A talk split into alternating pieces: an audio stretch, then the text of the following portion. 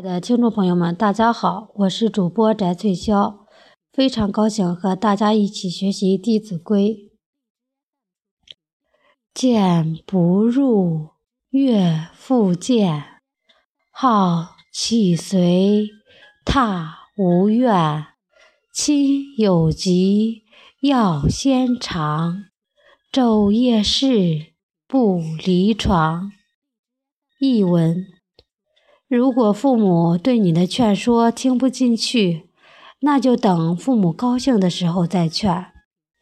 就是苦着苦苦的哀求，甚至挨打，也不要怨恨。父母有病，端药时要自己先尝冷热苦甜。如果父母生病在床，要侍候在旁，日夜不离左右。下边给大家读一篇故事：癌障伤老。韩伯宇，汉代凉州人，心地善良，生性孝顺，是著名的孝子。因哀丈伤老的故事而闻名后世。韩伯宇的母亲家教非常严格，哪怕韩伯宇有一点点小错误。母亲都会举起手杖打他，挨了母亲的责打，韩伯宇不曾有过半点怨言。在母亲的严格管教下，韩伯宇终于学业有成。但是母亲不管儿子是否长大成人，一旦犯了错，他仍然照打不误。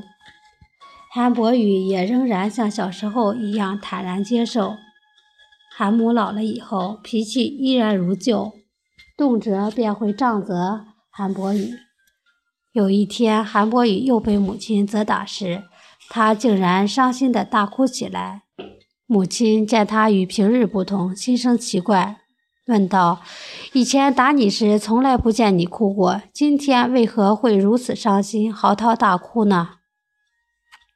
韩伯宇伤心地说：“以前您打我的时候，我会感觉到疼痛，知道母亲还有力气。”身体很健康，可是今天您打我的感觉和往日不同，我感觉不到疼痛，心想是不是母亲年老体衰，体力也微弱了，所以才会如此悲痛。